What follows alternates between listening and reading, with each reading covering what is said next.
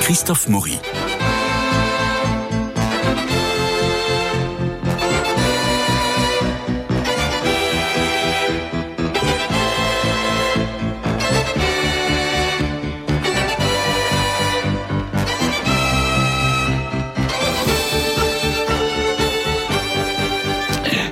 Musée moderne de la ville de Paris jusqu'au 23 février. Ne tardons plus, c'est la première vraie rétrospective de l'œuvre d'Oskar Kokoschka, peintre autrichien, né en 1886, pas loin de Vienne, et mort en 1980 en Suisse à Montreux. Il signe ses toiles souvent hein, par ses initiales en bas à gauche, ça fait OK comme une approbation du peintre euh, plus que sa signature. Alors Stéphane Covio et Guillaume Sébastien, le conférencier et le galeriste vont nous y emmener.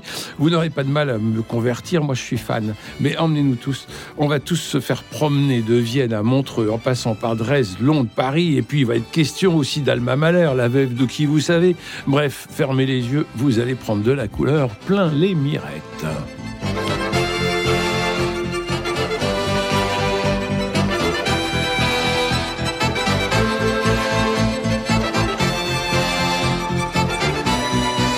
Alors Stéphane Covio, vous emmenez aussi euh, tous vos tous vos abonnés de Venez et Voyez. On peut encore s'inscrire, je crois, pour euh, fin janvier et février. Oui, c'est ça, c'est ça. Mais je voudrais d'abord vous féliciter par votre entrée en matière. C'est vrai, c'est ce que vous avez dit, c'est tout à fait ça, c'est vrai. Euh, on en prend plein les mirettes. On en prend plein les mirettes, Euh, et puis il se passe plein de choses. On, on, on, euh, on se promène, on part de Klimt, puisque c'était quand même l'élève de Klimt. Et puis on va de traverser euh, l'Europe, euh, on va aller à Dresde, à Londres, à Paris. euh, Et vous parliez d'Alma Mahler, et en fait c'est aussi un peintre qui a une biographie intéressante, c'est-à-dire il a une vie romanesque. euh, Folle. euh, oui, oui, oui, il se passe plein de choses. Il a, il a ses exils, il a son combat politique, il a son combat artistique, il a ses, ses Et en même temps- enfin, même vachement moderne, parce qu'on découvre que c'est lui qui euh, fait les affiches des Jeux Olympiques de 1972 de Munich. Euh, il meurt en 80, c'est-à-dire hier. Euh, et en fait, il traverse tout ce siècle, depuis, depuis Vienne jusqu'à maintenant. C'est hallucinant ce qu'on ce qu'on voit. Et il a une postérité vraiment intéressante, moi qui m'a surprise, parce que je ne m'attendais pas à ce que euh, ses premiers dessins euh, de 1907 inspirent à ce point Schiele. Mais il, oui, il est un Schiele, jalon complètement. dans l'émergence de la, du style de Schiele, et comment ses œuvres à la fin sont très, sont très, très proches d'un Baslitz, par exemple. Euh, il, il a, c'est un peintre qui a des temps forts. Il a des temps faibles aussi, ça, ça se remarque dans l'exposition à mon sens, et, euh, mais il a une capacité de, de- de création, de créativité qui est assez remarquable. Et à partir de 1990, on s'aperçoit qu'il a écrit du théâtre et du théâtre superbe. Et il, il a, aussi écrit, il a aussi écrit donc, euh, beaucoup oui, de oui, cordes à son oui. arc. Donc, euh, il savait tout faire, ce type. Bon, alors, euh, Gu- Guillaume. Écoutez, moi, j'avais pas Guillaume tellement envie. J'avais pas tellement envie d'aller voir cette exposition. Pourquoi Kokoschka. Je ne sais pas. C'est un nom. C'est un artiste dont je, je connaissais quelques œuvres. J'ai quelques œuvres en tête, mais c'est pas un artiste qui me Le qui me baiser, tentait a priori. le, ce fameux tableau du baiser qui est au, qui est, qui est au musée de Bâle. Oui, quand même. Bon, c'est peut-être, mais absolument magnifique. voilà, ça ne me tentait pas plus que cela. Bon. Euh, donc j'ai tardé à aller voir l'exposition. Eh oui. L'exposition euh, euh, n'a lieu plus que pour euh, deux termine- trois semaines. Oui, ça se termine le rapidement. 23 Et février. J'avoue que j'ai j'ai trouvé ça extraordinaire. Oui. J'ai découvert cet artiste que je ne connaissais pas, d'ailleurs Mm. qu'on ne connaît pas Non. du tout. C'est la première rétrospective. Euh, moi, j'avais l'impression que c'est un artiste du début du XXe siècle ou de la fin du XIXe. J'avais quelques euh, tableaux en tête de, de, visages un peu durs. C'est Mhm, pour ça que j'avais mhm. pas tellement envie d'aller voir cette exposition. Et j'ai découvert, tout- découvert un artiste qui est mort à 93 ans. Donc, il est né en 1886. Il a été l'élève de Gustav Klimt. Donc, il a connu Gustav Klimt. Il a connu le, le groupe de la sécession viennoise.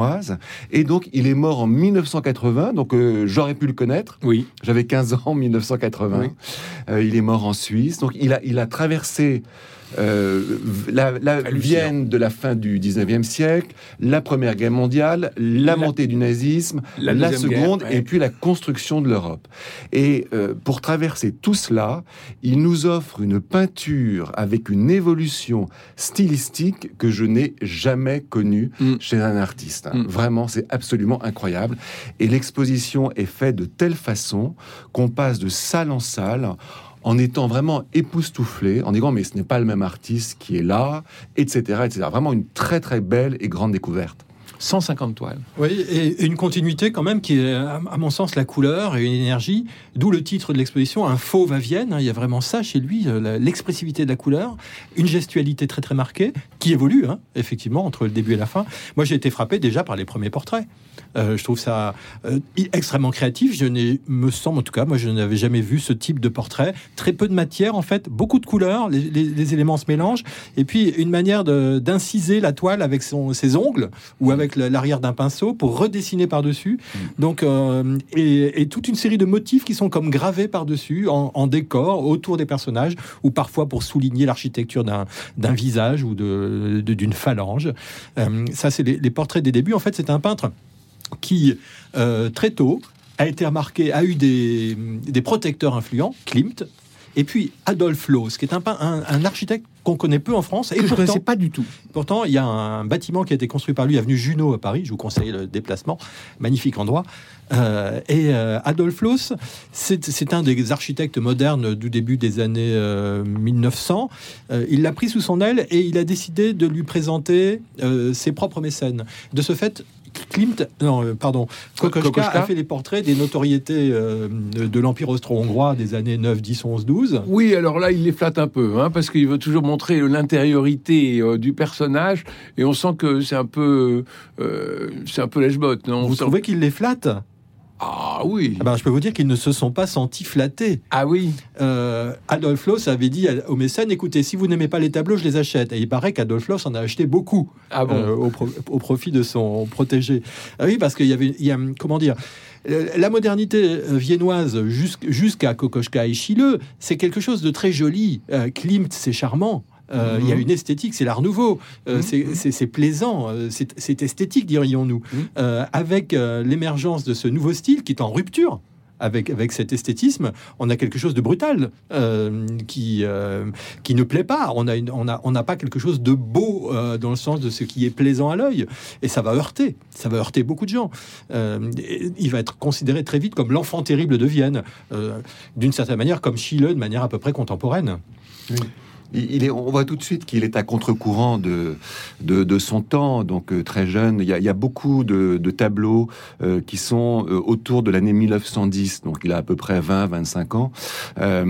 et donc ce sont des portraits essentiellement. C'est un portraitiste oui, au oui, départ. Oui, et on sent tout de suite que c'est quelqu'un qui connaît bien ou qui la, la psychologie humaine. Alors voilà. donc il peint ces personnages qui sont pour beaucoup des, des gens de la, de la bonne société de, de, l'époque, de, de, Vienne.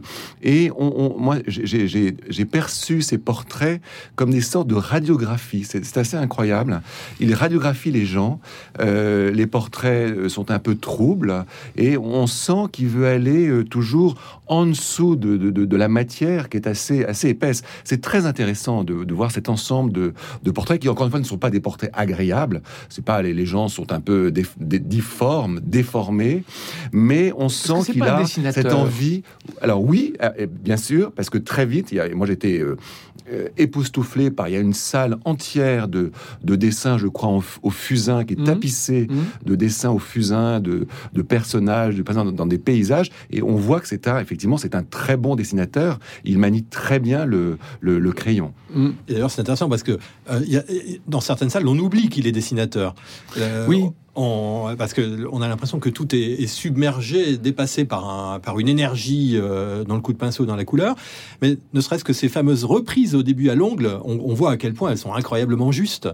Euh, et puis par la suite, on parlait avec euh, Guillaume Orantène de l'animal qu'il a peint aux eaux de, Londres en 1926, un tigron. Je ne sais pas mm. si vous avez déjà entendu parler, vous, de cette, ce fauve. C'est un croisement entre un lion et un tigre. alors, juste un, aparté, il y a plusieurs endroits dans l'exposition où la scénographie est proche, voire au niveau de ce que j'appellerais la perfection. C'est-à-dire un tableau sur un mur et aucun texte. Hmm. et notamment ce tigron-là. Et aussi un, un- un tableau dont on parlera après, qui est de la période dresdoise. Ce sont deux tableaux qui sont extrêmement intenses en couleur. Ils sont chacun sur un mur noir qui est un mur très long. Donc on- ils, sont, ils, ils sont gênés par rien. Il y a une espèce d'aura autour de la toile qui permet véritablement de les, de les recevoir pleinement. Ils sont incroyablement mis en valeur, comme à mon avis, ils ne l'ont pas été depuis très très longtemps. Je doute de la- la- l'accrochage dans les musées d'où ils proviennent. Euh, Oui, c'est vrai qu'on cherche les cartels où sont euh, indiqués les titres des œuvres. Et voilà, en fait, ils sont à quelques mètres de là, sur, un- sur, sur le mur adjacent. Et euh, je parlais de ce tigron, il y a une espèce de, de, de, de- de- de férocité colorée. Et c'est amusant parce qu'on dirait, un, on dirait un animal peint par un enfant. Mhm. Il a quelque chose de brut, de presque de l'art brut. Ou de, Alors, on n'est y a- pas chez Rosa Bonheur. hein. Ah non, non, il y a quelque chose de primitif. C'est vrai que les, les, les, les, lions bien peignés de Rosa Bonheur, là, Oui, les non. photos hollywoodiennes, euh, on on n'est pas du tout dans ce registre-là. On, en- on est dans, dans quelque chose qui affiche de manière extrêmement claire la férocité Oui. euh, de l'animal. La Et violence. Il y, y a quelque chose de, qui attrape Mm. l'œil et qui, qui fait peur. On se Oui, dit, oh là, sûr. on n'aimerait pas être face à cet animal. hein. On sent que notre sort serait vite réglé. Alors ça, ce, euh, euh, venons euh, maintenant, si, si vous le voulez bien, Mal- Malheur. Ah. Parce que c'est quand même un point fondamental. Ça va durer huit ans, cette affaire. hein. Oh, euh, alors vous, vous rajoutez euh, pas mal d'années. euh, vous parlez de la queue de comète aussi euh, Oui, oui. de, de l'épisode. Ça, ça va être, ça, ça va le, ça va l'étreindre, ça va l'asphyxier pendant huit ans cette histoire. Je pense qu'Alma Malheur porte bien son nom. Oui, Je ne sais pas combien de Il y suicides a Rosa son Bonheur. actif, mais elle doit en avoir quelques-uns. il y a Rosa Bonheur et Et Alma Alma Malheur. Malheur. Et alors, ils vont s'échanger quelque chose comme 400 lettres. C'est une, c'est une, un coup de foudre incroyable. Elle a sept années de plus que lui, et euh, il est complètement amoureux d'elle jusqu'au point. Mais alors là, ça devient du fétichisme délirant. Alors- la, la veuve de Gustave Mahler. La veuve de Gustave Mahler. Alors, Ah, oui. juste après, ne, ne parlons pas tout de suite de la fin. oui, alors allez-y. Ça commence par la, la beauté. Elle Ouais. est subjugante de beauté. Mm. Euh, un nombre incalculable d'hommes sont tombés fous amoureux d'elle. Euh, Klimt lui aurait donné son premier baiser, sur ce rien, rien de passé de plus, mais elle fascinait littéralement. Euh, elle, a, elle, a, elle a eu plusieurs maris, à la suite des, des maris célèbres, Mm. parce qu'elle a eu Gustave Mahler, après elle a, elle a Gropius, l'architecte, et elle a un, un des grands écrivains autrichiens du siècle euh, par la suite. Euh, et alors, donc, elle est fascinante, elle est plus âgée que lui, lui tombe absolument fou amoureux d'elle. C'est une liaison passionnée euh, avec des épisodes violents, des hauts, des bas. Enfin, on parlait d'une vie romanesque, là, l'épisode l'est particulièrement. Et puis, euh, en fin de compte, lui est extrêmement possessif, semblerait-il. Je connais pas le détail de l'histoire. hein. Je ne On va dire qu'il était jeune. plus que ça. Euh, et donc, elle, à un moment donné, elle en a eu assez. C'est elle qui est partie. Il en a énormément souffert. Il y a eu des épisodes extrêmement douloureux, notamment. Elle a eu recours deux fois à l'avortement euh, contre sa volonté à lui. Ça a été des épisodes très traumatisants pour lui. Euh, il finit par euh, s'en détacher, plus ou moins. C'est là qu'intervient la guerre 14. Donc il va partir au combat en 1915. Il va être blessé grièvement. Euh, Ah, puis alors, carrément blessé brièvement parce qu'il se prend un coup de baïonnette dans le poumon et il se prend euh, une balle dans la nuque. une balle dans la nuque. Enfin, euh, donc il est, il est très très atteint. Dans des combats qui ont lieu entre l'armée autrichienne et l'armée russe Ouais. dans, dans l'actuelle Ukraine. Mm. Et euh, qui est à l'époque, euh, qui fait partie de l'Empire austro-hongrois, cette partie-là. Et euh, après, après-guerre, ou pendant encore la guerre, mais au moment où il ne combat plus parce que il, est- il- c'est un blessé de guerre, euh, il va s'installer à Dresde. Voilà. Et alors qu'il est à Dresde, euh, il va commander à une euh, couturière de Munich, qui est, une, qui est très connue pour la, la réalisation de marionnettes, il va lui commander un grand mannequin. Grandeur nature, il va lui donner les mensurations exactes, il va lui demander très précisément le type d'étoffe dont il veut qu'il soit constitué, le type de matériau pour qu'il soit doux. Voilà, il faut que hallucinant. il faut qu'elle ait une bouche, il faut qu'elle ait des dents, il faut qu'elle ait une langue. Vous imaginez Euh, vous les prescriptions sont très très précises. Et puis il va avoir chez lui pendant un certain temps cet immense mannequin qui fait beaucoup parler. Euh, notamment, il a une femme de ménage euh, avec lequel il est de mèche, avec laquelle il est de mèche normalement. Et euh, donc elle dit que la, poupée est transportée en fiacre dans Dresde. Il semblerait qu'on raconte beaucoup d'histoires.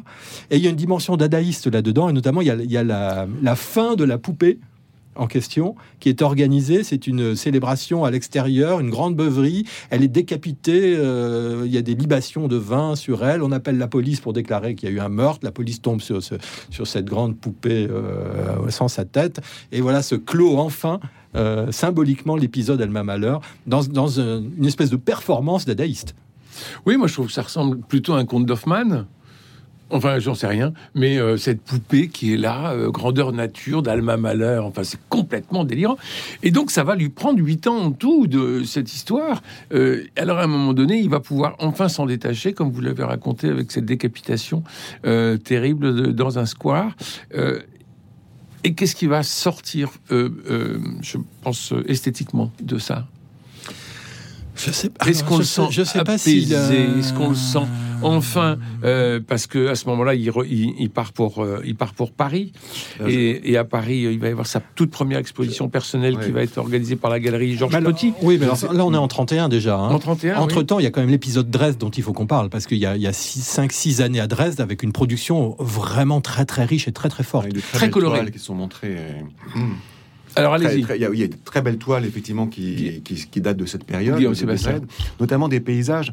Euh, moi, j'étais frappé parce que, au, au départ, je disais tout à l'heure, c'est un portraitiste, euh.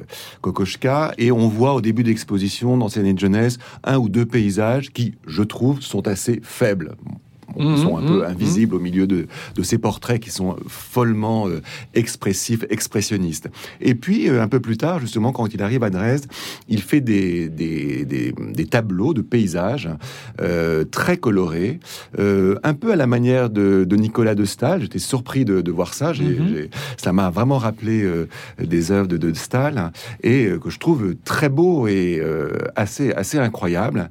Et puis, on bascule. L'exposition est montrée de façon chronologique. C'est là où c'est passionnant parce que on- encore une fois, moi j'ai- adoré cette présentation, j'ai beaucoup aimé cette exposition parce que, on- en fait, on vit, on vit avec le peintre, Absolument. on vit la vie du peintre, Ouais. et c'est ça, c'est formidable, je trouve. Et donc on, Et progresse.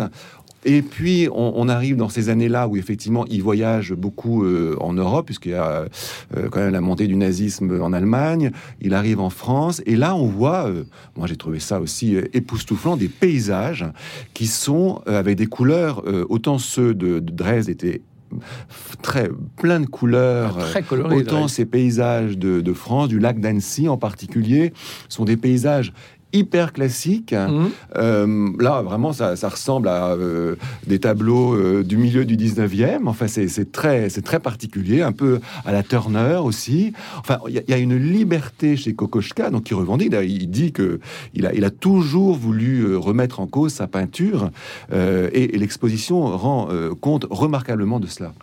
Oui, alors à ce moment-là, il, il va entamer toute une série de voyages qui lui sont financés par son galeriste, qui à ce moment-là est un galeriste de Berlin, qui s'appelle Cassirer, qui lui propose de lui, de lui payer euh, un salaire avec des voyages, en échange de quoi il lui envoie les tableaux qu'il fait dans les villes en question. Mhm. Donc il y a pas mal de vues de villes. Il y a des vues de Marseille, d'ailleurs, qui sont étonnantes, qui font penser à des Dufy pour certains d'entre eux. Euh, il y a les fameux paysages dont parlait Guillaume. Et puis tout ça va s'arrêter euh, vers 19, au moment de la crise de 29. Euh, Mhm. Cassirer n'a plus les moyens d'entretenir euh, ce voyage. Et euh, il va y avoir une rupture, d'ailleurs, il va changer de galerie. Et à ce moment-là, il va rentrer à Vienne. Et alors, c'est le moment où le nazisme s'installe euh, très sérieusement en Allemagne, puis à Vienne aussi. Après. Et il va décider, alors pas à cause du nazisme, hein, il va décider pour des raisons économiques de partir à Prague. Et là, il y a la période pragoise qui dure euh, 4-5 ans jusqu'à, jusqu'à, jusqu'aux accords de Munich. Et euh, là, c'est une période tout à fait à part. Il y a vraiment une salle qui est consacrée à Prague et c'est encore un autre peintre.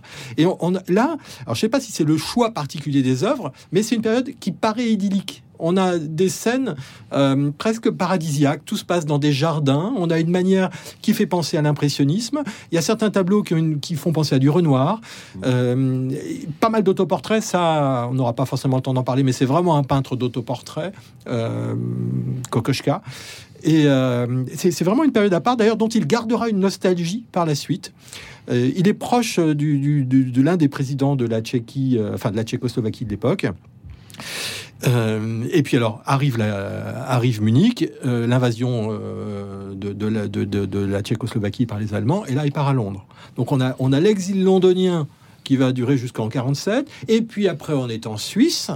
Donc vous voyez, ça, et en 9 plus, ans à Londres. hein. il change de nationalité. Au Oui. début, il est autrichien, Oui. puis après, il a la nationalité tchèque, puis après, il a la nationalité anglaise, Oui, oui. euh, et je crois que... Et après, il a la, nation- la nationalité suisse. Oui, oui, tout à fait. Et alors, il- non, mais ça c'est fou parce que il, pourrait très bien être euh, euh, viennois à Londres ou viennois en Suisse. Euh, non, il va changer de nationalité à chaque fois. Il va prendre le passeport local. Et alors, il a eu beaucoup de chance de changer de nationalité au bon moment. Ouais. Parce que en ayant la nationalité tchèque quand il arrive à Londres, ça lui évite d'être considéré comme un citoyen ennemi au moment de la déclaration de guerre.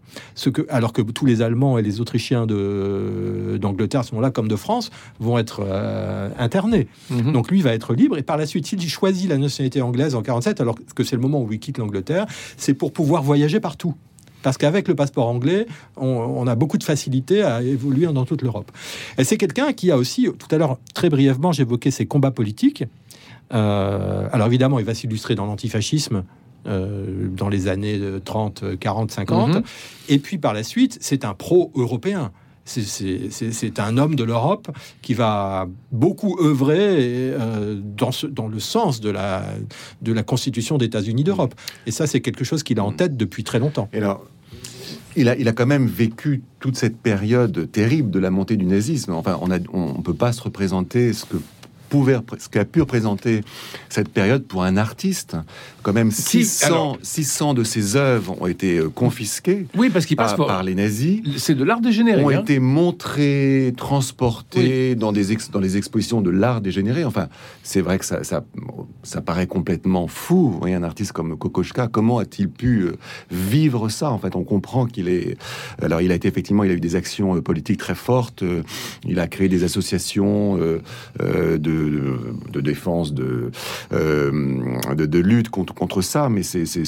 Enfin, moi, il y a toute une partie de l'exposition qui, qui montre ça avec les, des vues des expositions. Ces tableaux ont été montrés. euh, dans d'autres expositions, vous voyez les, euh, les, les peintres allemands libres en, en France. Enfin, c'est une période qui est euh, affreuse pour un, Terrible. pour un artiste. Oui, parce que dès 33, euh, une grande partie de l'intelligentsia allemande et autrichienne vivent, euh, partent en exil et vivent en France et en Angleterre. Localement, ils fondent des associations des artistes et des, des hommes de lettres de ces pays-là. Et euh, en réponse aux, aux expositions d'art dégénéré, ils organisent des expositions de l'art contemporain. euh, Autorisé. leur- Voilà. Euh, quelques mots quand même sur la fin. Moi, j'ai été très impressionné par les deux derniers tableaux.